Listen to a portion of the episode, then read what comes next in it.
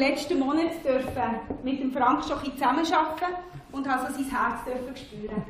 Und sein Herz brennt wahnsinnig fest für die Region. Aber sein Herz ist also durchtränkt von der Liebe Gottes und von seiner Gnade.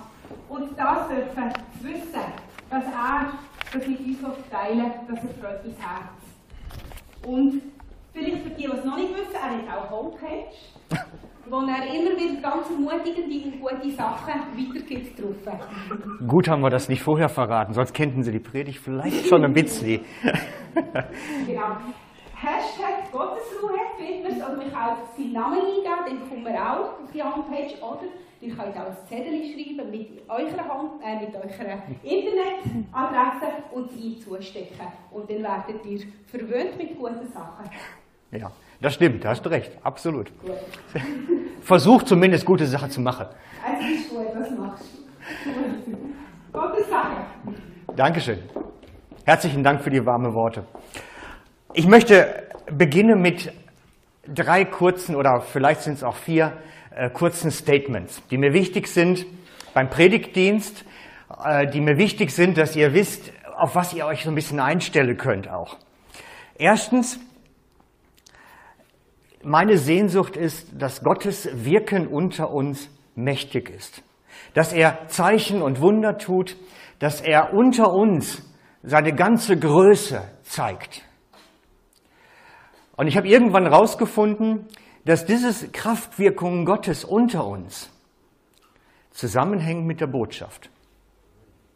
Das sagt Markus 16, 20 zum Beispiel. Die ersten Christen zogen umher, verkündeten Gottes Wort und Gott bestätigte ihre Verkündigung durch begleitende Zeichen und Wunder.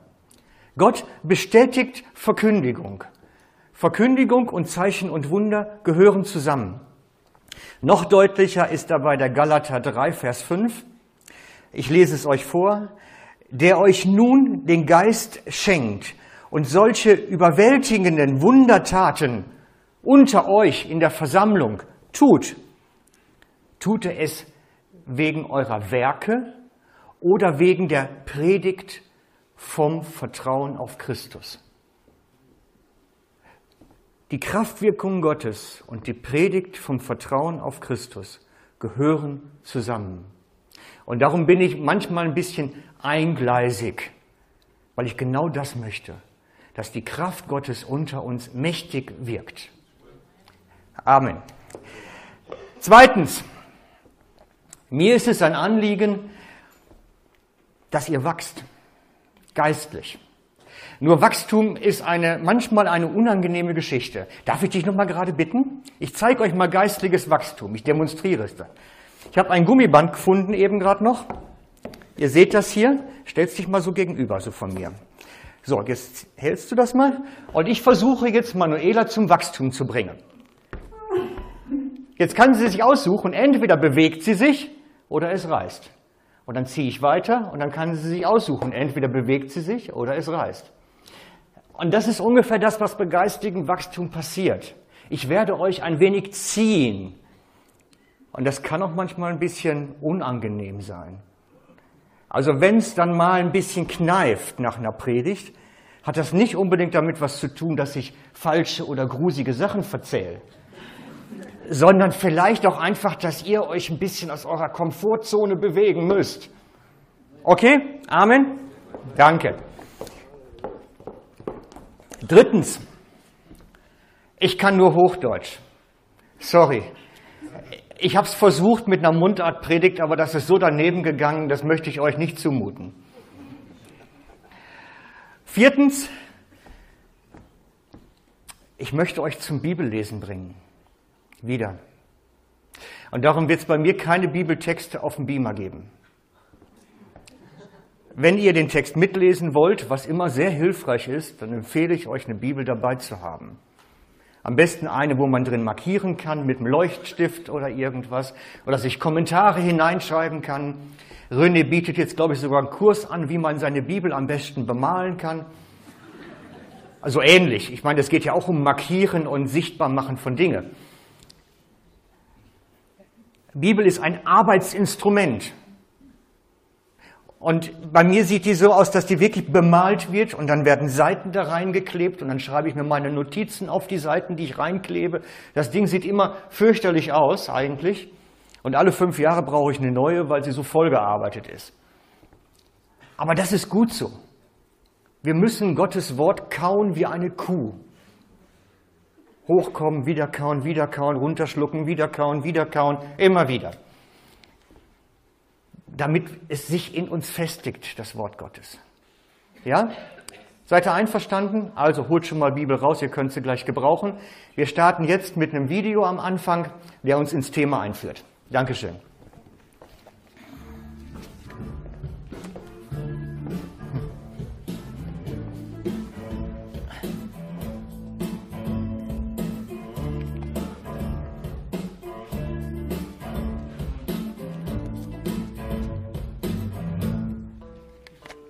Wär so gern dabei gewesen, doch ich hab viel zu viel zu tun. Lass uns später weiterreden. Da draußen brauchen sie mich jetzt. Die Situation wird unterschätzt. Und vielleicht hängt unser Leben davon ab. Ich weiß, es ist dir ernst, du kannst mich hier grad nicht entbehren. Keine Angst, ich bleib nicht allzu lange fern. Muss nur noch kurz die Welt retten. Danach flieg ich zu dir. Noch 148 Mails checken. Wer weiß, was mir dann noch passiert, wenn es passiert so viel. Muss nur noch kurz die Welt retten. Und gleich danach bin ich wieder ja. War ein rassiges Ende. War nicht ganz so geplant. Wer hatte das nicht als Kindheitstraum, Superman zu sein oder Batman oder was auch immer? Einmal so viel Kraft haben, allen, die uns Böses wollen, einen auf die Zwölf zu geben oder sowas ähnliches. Sich entsprechend verteidigen können. Ich glaube, diese Superman-T-Shirts sind, glaube ich, die meistverkauften Accessoires, die es für Kinder gibt. Immer wieder sehe ich die auf der Straße, wenn sie mit ihren blauen Dingern rumrennen. Dieser Kindheitstraum lebt. Und der wird auch manchmal in unseren christlichen Glauben transferiert. Mit Gott kannst du alles. Dann wirst du Supermann. Nichts muss mehr Bestand haben vor dir. Vorsicht. Vorsicht. Denn spätestens, wenn man so ein bisschen aus dem Kindheitsalter rauswächst, merkt man, dass das gar nicht so einfach ist mit dem Supermann-Sein. Dass man nicht immer die bösen Feinde und alle diese Sachen so unter die Füße kriegt, wie man es gern hätte. Und dass man oftmals nicht zu den Gewinnern gehört, sondern vielleicht auch mal zu den Verlierern. Und dass das Leben manchmal gar nicht so toll ist, wie wir uns das vorstellen. Was, wenn sich die Goliaths in unserem Leben einfach nicht besiegen lassen? Und dann lernt man in der Sonntagsschule, sei mutig und stark wie David oder Kaleb oder wer auch immer. Geh voran. Bloß der Goliath will nicht weichen. Der lässt sich nicht vertreiben. Was dann? Ich möchte euch heute Morgen ein Mädchen, ein Mädchen vorstellen, aus einer christlichen Vorzeigefamilie. Konservatives Elternhaus, biblisch durchtränkt, jeden Sonntag Kinderstunde. Sie sagt, mit zwölf wusste ich mehr als mein Sonntagsschullehrer und ich habe mich immer gefragt, warum da nicht die Frauen dann lehren, wenn der so wenig weiß. Aber sie durften nicht, Frauen durften nichts sagen. Also so richtig Vorzeigefamilie, da haben wir es. Na, ich muss ja anschalten, seht ihr kommt. Genau. Leider hatte sie eine Augenkrankheit, die dafür sorgte, dass sie so Glubschaugen hatte, was aber später operativ äh, behoben werden konnte. Es ist Nadja. Nadja groß geworden in einer christlichen Vorzeigefamilie. Und dann, dann kamen die Goliaths. Und sie ließen sich nicht vertreiben. Und sie ist abgestürzt, richtig abgestürzt, bis ganz tief unten. Sie schreibt in ihrem Buch darüber, dass das, wo sie lebte, fast Rattenlöcher waren. Und ich will das mal noch, jetzt noch nicht auf Sie so sehr eingehen, sondern mehr mal mir über die Eltern Gedanken machen. Wie gehen Eltern damit um, wenn die Kinder den Boden unter den Füßen verlieren? Und das ist nicht selten. Das ist nicht selten.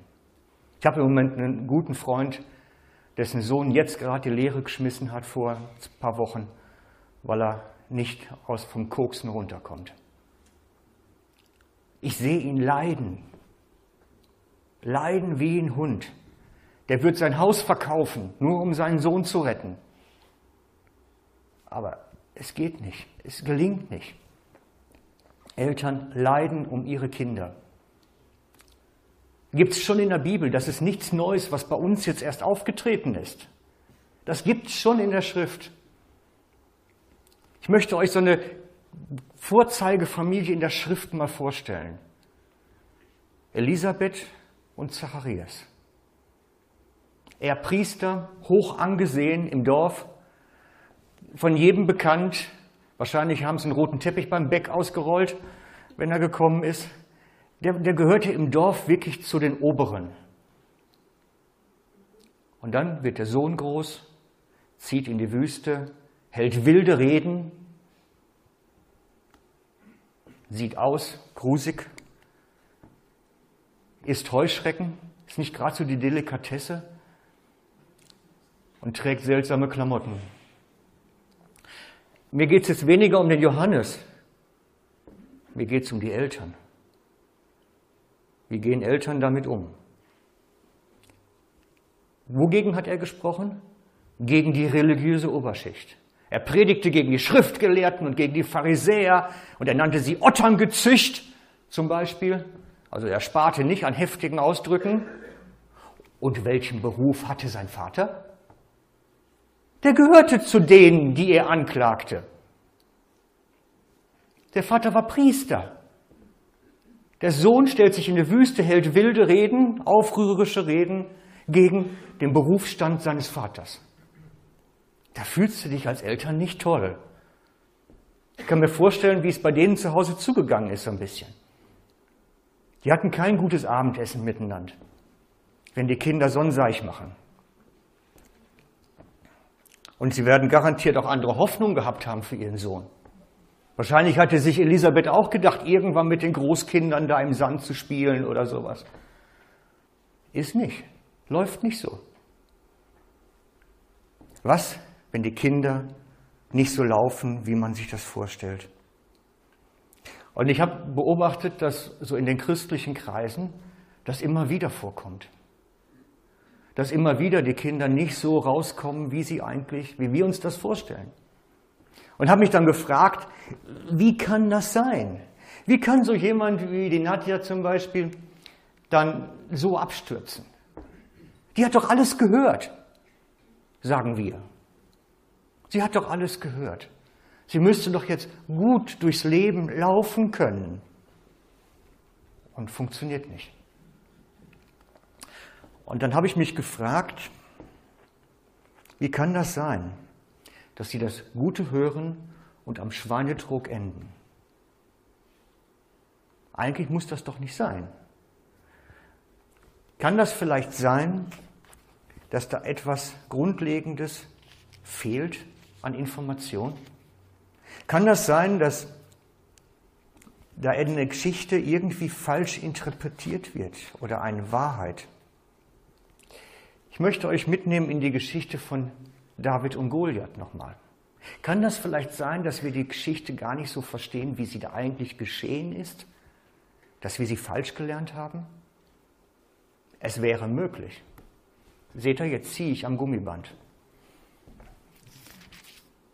Also, wir lesen die Geschichte von David und Goliath mal. Die Philister, also für die, die mitlesen wollen, 1. Samuel 17 ab Vers 3. 1. Samuel 17, ist immer praktisch, wenn man so ein Register da drin hat, sonst sucht man so lange. Seite 319.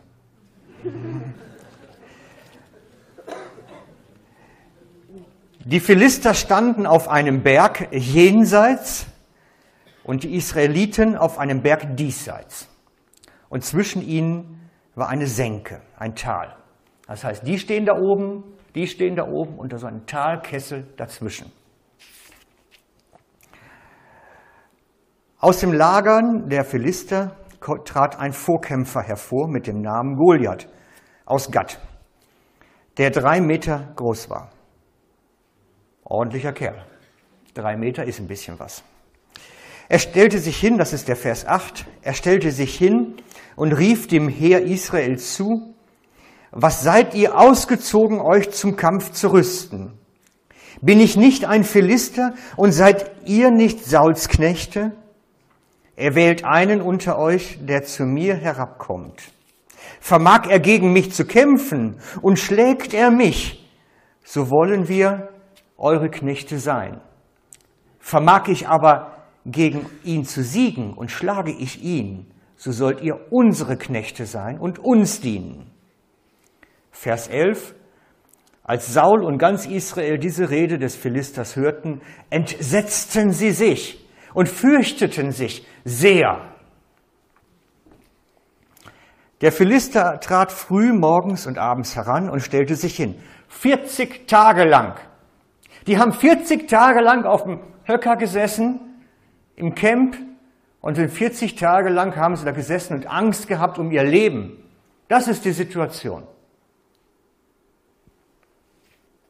Da sagte David zu den Männern, Vers 26, die bei ihm standen, was wird man denn dem tun, der diesen Philister erschlägt und die Schande von Israel abwendet? Denn wer ist dieser Philister, dieser Unbeschnittene, dass er das Heer des lebendigen Gottes verhöhnt? Freunde, diese Geschichte haben wir so gelernt als einen Mutmacher für uns. Wenn Gott mit uns ist, können wir auch die Goliaths schlagen, weil Gottes Kraft da ist.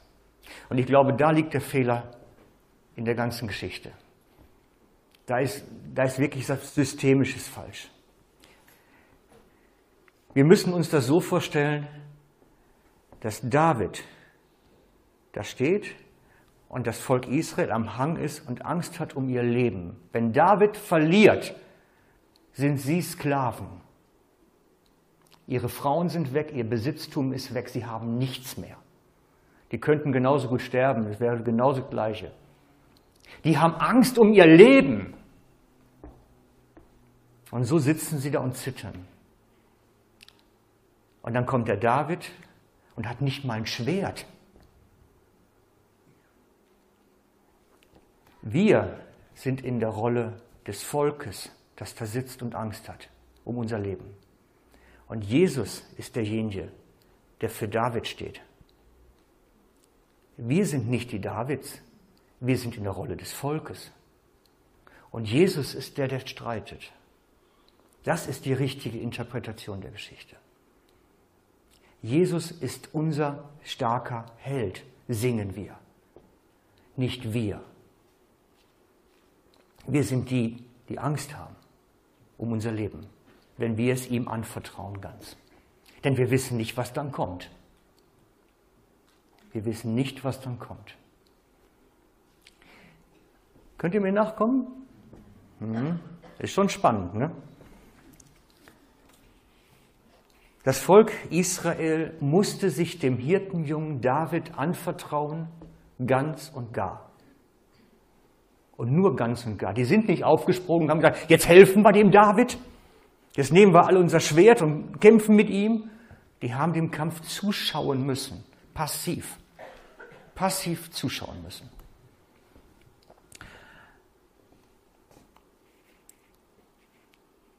So haben sie sich anvertraut. Die Nadja hat das entdecken müssen. Oh, jetzt habe ich da die Bilder überschlagen. Guck, da hätte das gehabt.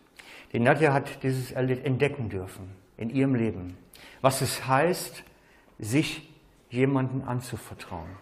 Sie hat ganz unten, ganz tief unten die Erfahrung gemacht, dass wenn sie sich Jesus anvertraut, dass dann was Neues entstehen kann. Wenn er anfängt zu streiten, dass wenn sie ihren Kampf aufgibt, er anfängt zu streiten. Wisst ihr, wir haben einen Bibelvers alle auswendig gelernt, ich gehe mal davon aus, der nicht in der Bibel steht. Ich habe es jedenfalls getan in meiner Kindheit. Und dieser Vers hieß, hilf dir selbst, dann hilft dir Gott. Habe ich von meinen Eltern, die ungläubig sind, immer und immer wieder gehört. Hilf dir selbst, dann hilft dir Gott. Dabei heißt er eigentlich, lass deinen eigenen Kampf sein, dann kann Gott kämpfen. Anstelle dessen. Da ist der Schlüssel. Da ist der Schlüssel. Anstelle dessen. Jemand aus unseren Reihen hat die Erfahrung machen dürfen, dass Gott so eingreift auf diese Art und Weise. Und ich habe Manuela gebeten, uns doch die Geschichte mal zu erzählen, die sie damit erlebt hat, mit diesen Kämpfen und dem sich anvertrauen.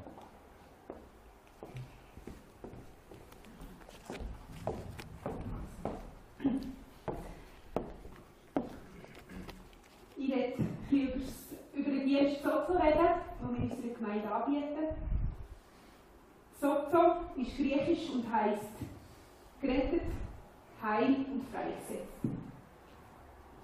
Und ich habe schon mehrere Sozos besuchen und habe schon viel Heilung erleben. Zum Beispiel habe ich immer gedacht, was bringt das schon, wenn ich bete? Gott ist Gott und er macht sowieso, was er will, weil er Gott ist. Und er hat wirklich mein Denken dürfen verändern, indem er mir gezeigt hat, wie wertvoll, wie wichtig dass ich ihm bin. Und wie wichtig dass es ihm eben auch ist, wie es mir geht. Und er hat die Lüge aus meinem Leben herausreißen und hat mir vorher pflanzen dass er mich brauchen will und dass wir die Leute teilen Aber ich werde ein Beispiel aus meiner Schulzeit erzählen. Die einen kennen es schon, ich habe es auch schon erzählt, hier. ich werde einen anderen Aspekt beleuchten. Und ich denke, der Martin erzählt seine Geschichten auch immer wieder. Gut. Ich bin mit fünf Geschwistern um einen wunderbaren idyllische Bauernhof aufgewachsen. In einem 80 Seelendorf. Unsere Eltern haben sie vor allem geliebt und wir haben wirklich sehr wohlbehütet aufwachsen. Das Dorf liegt in einem sehr streng katholisches Tal. Und es war in dieser Zeit weit verbreitet, gewesen, dass eine Freikirche eigentlich auch eine Sekte ist. Das Tischchen im Auto war noch so ein Pünktchen von mir. Und in der Primarschule habe ich das immer sehr fest gemerkt oder gespürt, dass die Eltern sich wie ihre Kinder schützen vor uns und so ein bisschen mit uns abmachen oder das war nie so gut. Gewesen. Äh, Z habe ich in einem anderen Dorf gesucht und ich hatte den Wunsch, gehabt, dass das Wein besser werden Endlich ankommen, endlich akzeptiert sein, so einen richtigen, gelungenen, guten Neustart. Leider ist mir mein Ruf vorausgesprungen und ich bin in der Sek wirklich regelrecht gemobbt worden wegen meinem Glauben. So ein die Lachnummer der ganzen Schule. Ich war nur als Fischli von diesem Zeitpunkt an. Wir haben mich auf dem Pausenplatz mit den imaginären Angelruten gefangen, mit dem Wort «Helene, wir heim!»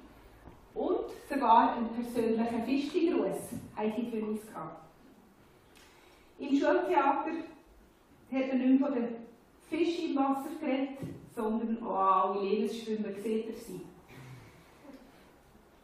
Die Lehrer waren überfordert und haben vielmals nicht so reagiert, wie wir es uns gewünscht hätten. Und wenn ich in einer Gruppe lesen musste, war die totale Leseschwäche auch noch ein Problem. Gewesen. Meine Klasse hat mich ausgelacht und der, Lehrer hat in diesen Situationen auch noch auf meinen Bällen herumgeritten und so habe ich viel Brühe im Schulzimmer verloren und habe die Stampf von der Heulsuse auch noch bekommen. Ich bin zu Nacht im Bett gelegen in dieser Zeit und habe gedacht,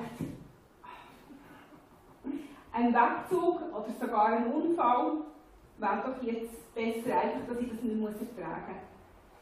Doch Gott hat mich in dieser Zeit nicht allein gelassen. Er hat mir einen Vers gegeben, der mich das hat wie ertragen und mir auch wie Kraft geben. Und zwar Matthäus 5, 11. Glücklich zu preisen seid ihr, wenn man euch um meinen Willen beschimpft und verfolgt und euch zu Unrecht die schlimmsten Dinge nachsagt. Freut euch und jubelt, denn im Himmel wartet eine große Belohnung auf euch. Es ist für mich immer wieder wie die Hoffnung am ganzen Innen. Trotz dem Schmerz und den Schwierigkeiten, die ich erlebt habe, ich wie immer gewusst, Jesus kämpft für mich. Und wenn der Albtraum fertig ist, dann bin ich Gewinnerin. Er hat das in mich hineingeschrieben. Ich habe viele Wunder aus dieser Zeit getragen. Eines davon war zum Beispiel, dass ich mir geschworen habe, dass ich nie mehr von Leuten laut lese. Gott hat einen anderen Plan gehabt. Eines der Werkzeuge im Sozo ist, dass wir Jesus fragen soll, wo er war in einer ganz bestimmten schwierigen Situation. Und an einem Training, das ich besucht habe, wo ich mich ausbilden für Sozo-Leiterin, habe ich das gemacht. Und ich habe ihn gefragt, hey Jesus, auf diesem Schulplatz, wo bist du gewesen? Und ich habe mir die Situation innerlich vorgestellt und habe mich gesehen in dieser Situation und Jesus ganz, ganz nah hinter mir. Und er hat so seine Hand auf meinen Rücken gelegt. Und in diesem Moment hat er das Wort zu mir gesagt, ich bin ganz nah hinter dir gestanden und habe den Rücken gestärkt, weil sonst wärst du an diesem Arm zerbrochen. Hm. In diesem Moment habe ich mich so unglaublich geliebt gefühlt und so unglaublich ernst genommen. Ich habe das Gefühl dürfen ablegen, Achtung, das ist doch alles gar nicht so schlimm. Du bist stark und du schaffst das schon. Mir ist bewusst geworden, dass ich mich noch so lange probieren kann, zu verändern, mich selber zu heilen, dass ich es gar nicht schaffe. Und so konnte ich Heilung durch Jesus bekommen. Dass ich heute in meiner Berufung leben kann, mit der Gewissheit, ich muss nicht stark sein, denn Jesus ist es für mich. Das gibt mir immer wieder Kraft. Und ich leide heute so und werde auch wie eine Botschafterin dafür sein, weil ich mir wünsche, dass ganz viele Leute von unserer Gemeinde, aber auch von anderen Orten, dürfen Heilung erfahren, wie ich sie habe dürfen erfahren. Jesus hat für das alles gekämpft am Kreuz. Und wir dürfen Heilung durch das bekommen. Wenn wir in den Zweifel aufkommen, und die kommen manchmal, dann darf ich immer wieder sagen, ich kann es nicht, Jesus, aber du machst es für mich. Ja. So ist für mich sehr wichtig geworden. Denn mit diesem Dienst komme ich immer näher zu Gott, dem Vater, zu Jesus und zum Heiligen Geist. Und dort wird ich verändert. So ist ein Dienst, den wir anbieten in unserer Gemeinde für innere Heilung und Befreiung. Er ist einfach und effektiv. Sozo ist prophetisch, geleitet vom Heiligen Geist. Und Sozo hilft Beziehung zu Gott, Jesus und dem Heiligen Geist zu heilen und es ermöglicht uns, dass wir unsere eigene Bestimmung finden können. Und ich wünsche mir das. Für mich noch viel mehr, aber für uns alle. Dankeschön.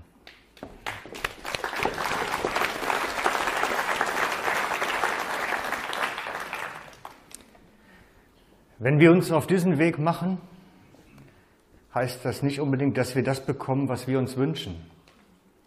Aber es heißt, wir bekommen Gottes Gegenwart. Und das ist mehr.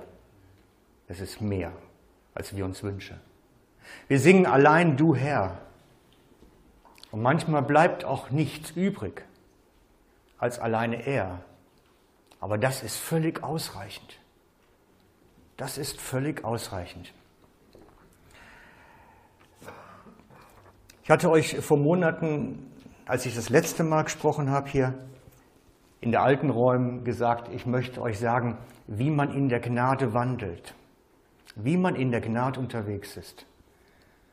Und letztlich ist es das genau der Punkt. Dieses seinen eigenen Willen der Fürsorge Gottes überlassen. Sein Willen der Fürsorge Gottes überlassen. Das ist das, was auf den Karten auch steht, die für euch ausliegen. Das ist der Kerngedanke. Seinen Willen der Fürsorge Gottes überlassen.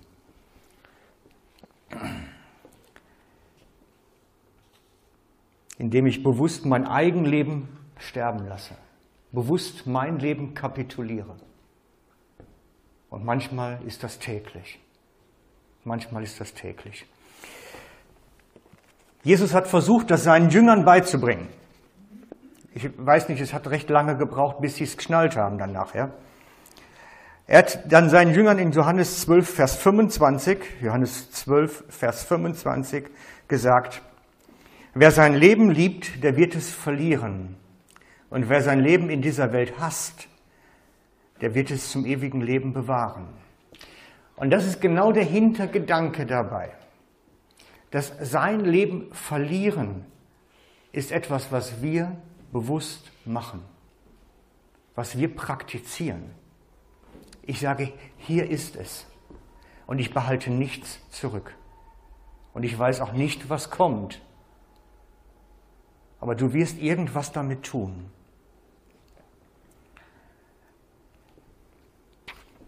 kapitulieren und nicht wissen, was kommt. Wie geht die Geschichte mit der Nadja weiter? Ich habe das mal so ein bisschen als roten Faden genommen. Sie ist wirklich trocken geworden vom Alkohol und von allen anderen Drogen auch. Sie ist wirklich trocken geworden und hat Gottes Gnade ganz neu erfahren dürfen. Ihr Körper ziert das alte Leben immer noch. Aber sie traute sich dann nicht zu den Eltern zurück. Und dann schreibt sie darüber ein bewegendes Statement in ihrem Buch. Ich möchte euch das kurz vorlesen. Vielleicht zum ersten Mal in meinem Leben sah ich so etwas wie ein Ziel und einen Sinn vor mir. Und das wollte ich mir von Ihnen, den Eltern, auf keinen Fall kaputt machen lassen.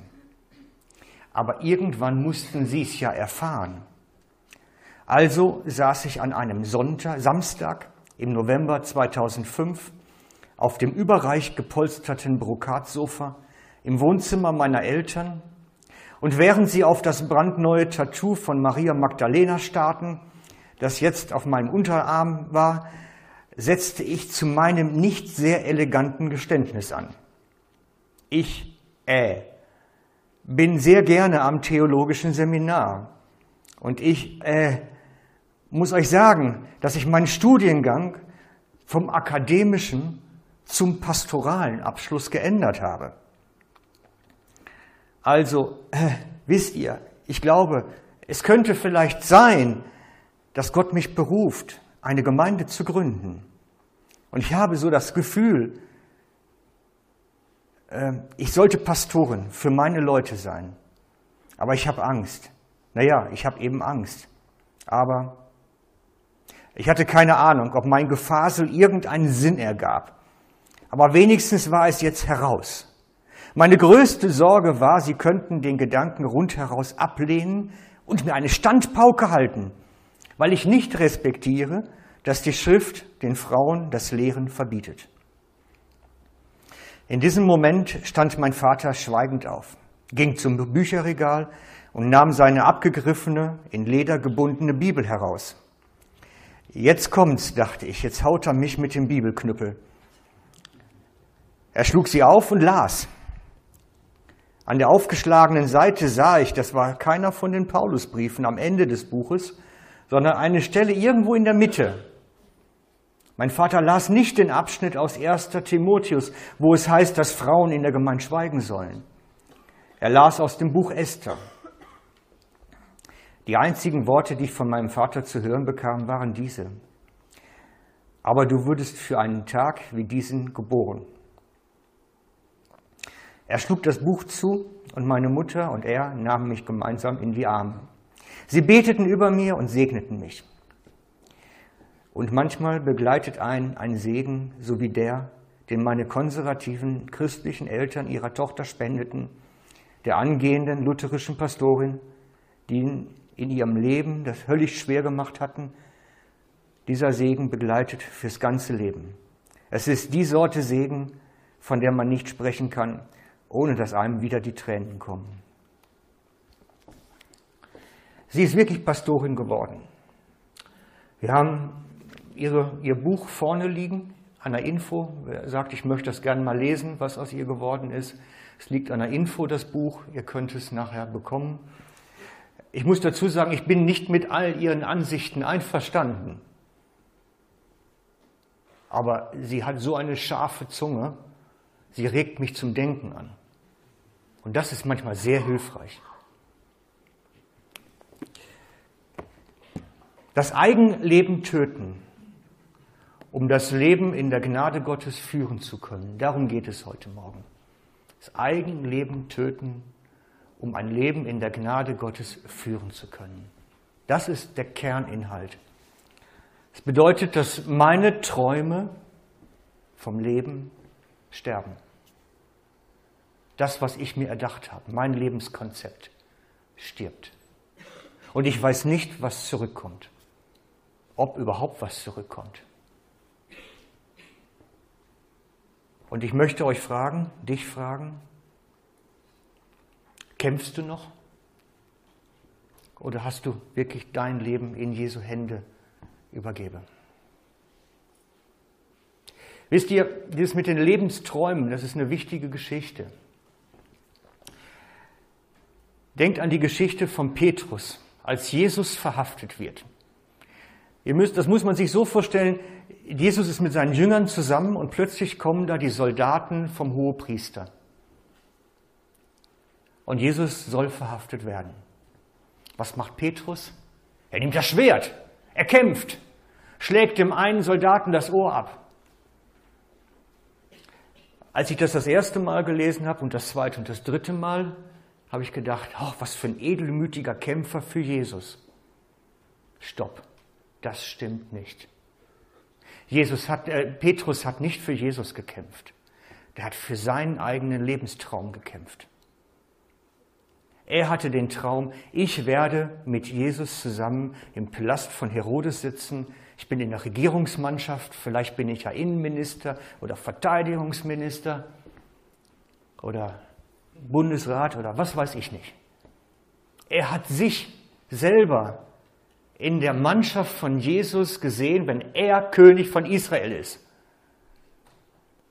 Und als die Soldaten kommen und Jesus verhaften wollen, sieht er seinen Lebenstraum dahin schwinden.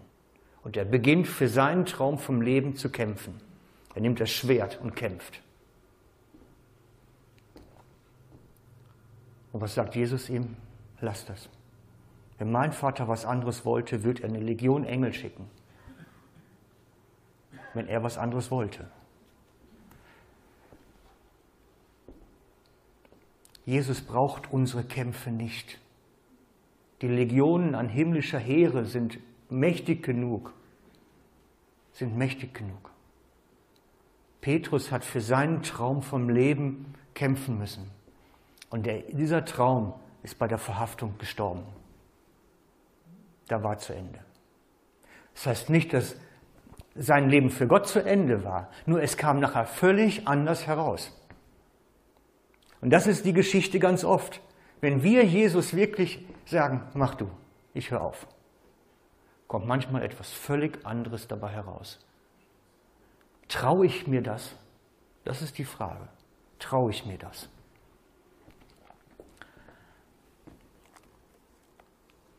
Als junger Mann, da hat man so seine Zeit, wo, er dann, wo man dann gerne eine Frau hat. Habe ich auch erlebt. Die Jahre gibt es. Und ich habe dann wirklich rumgelugt überall. Wo sind so die Damen so in meinem Einzugsgebiet? Wer käme wohl in Frage? Bin dann mit der ausgegangen und mit der ausgegangen. Aber die Zeit ging dahin und so die richtige fand sich nicht. Entweder hatten die kein Interesse oder es stellte sich raus, das passt nicht. Und ich habe dann irgendwann so einen richtigen Frustpunkt gehabt. So ganz unten. Murks. Scheinbar will Gott, dass ich doch wie Petrus oder wie Paulus durch die Gegend ziehe. Als Prediger bleibe ich halt allein. Kennt ihr das? So dieses, äh, dann eben halt allein. Hör das Suchen auf. Fertig. Das war der Moment, wo Gott mir meine Frau schicken konnte. Das war der Moment, als ich das aufgegeben habe, zu suchen. Und das ist ganz oft so, wenn wir wirklich ernsthaft aufgeben, kapitulieren, hat Gott eine Chance, etwas zu tun. Vorher kann er nicht. Vorher kann er nicht. Und so haben wir unsere Träume, unsere Hoffnungen, unsere was auch immer, die haben wir. Alle in unserem Leben. Und dann heißt es eigentlich kapitulieren. Kapituliere deinen Traum, wo du dran rumkämpfst, in Gottes Hände hinein. Und erlebe, wie er irgendwas machen wird, was auch immer. Es gibt Träume in meinem Leben, die habe ich manchmal täglich kapitulieren lassen weil es waren so präsent, dass ich immer wieder kämpfen wollte, machen wollte. Dann habe ich ein Lied gehabt, was ich dann auf Knien oft gesungen habe, ein Gebet, um mir das selber zu sagen, ich kapituliere meinen Traum vom Leben in deine Hände hinein. Ich will nicht. Mach du irgendwas jetzt. Aber bitte schnell. Ja, kennt ihr. Für mich ist wichtig geworden der Vers im 2. Mose 13, 14. Der Herr wird für euch kämpfen. Und? Ah, herrlich. Ihr sollt stille sein. Nicht ihr nehmt jetzt auch das Schwert und stellt eine Armee auf. Der Herr will kämpfen und ihr sollt still sein. Kann ich das? Das ist schwer. Und manchmal braucht das unsere eigene permanentes Arbeiten daran. Aber das ist, das ist das christliche Glaube im Kern, im tiefsten Kern. Ich vertraue mein Leben Christus an und hole es mir nicht wieder zurück. Und hole es mir nicht wieder zurück, sondern lass es da auch und schau, was er macht. Schau, was er macht. Ich vertraue auf seine Gnade, seine Barmherzigkeit, seine Güte, sein Eingreifen. Und wenn was anderes dabei herauskommt, kommt etwas anderes dabei heraus. Weil er hat ja den Lied jetzt. Er hat die Leitung. Diesen täglichen Kampf, den ich zumindest eine ganze Zeit lang geführt habe, habe ich mit einem Lied ähm, geführt. Mit Gitarre selber zu Hause in der Kammer, auf Knien, oft mit Tränen in den Augen. Wenn so Dinge sterben, tut das weh. Das tut weh.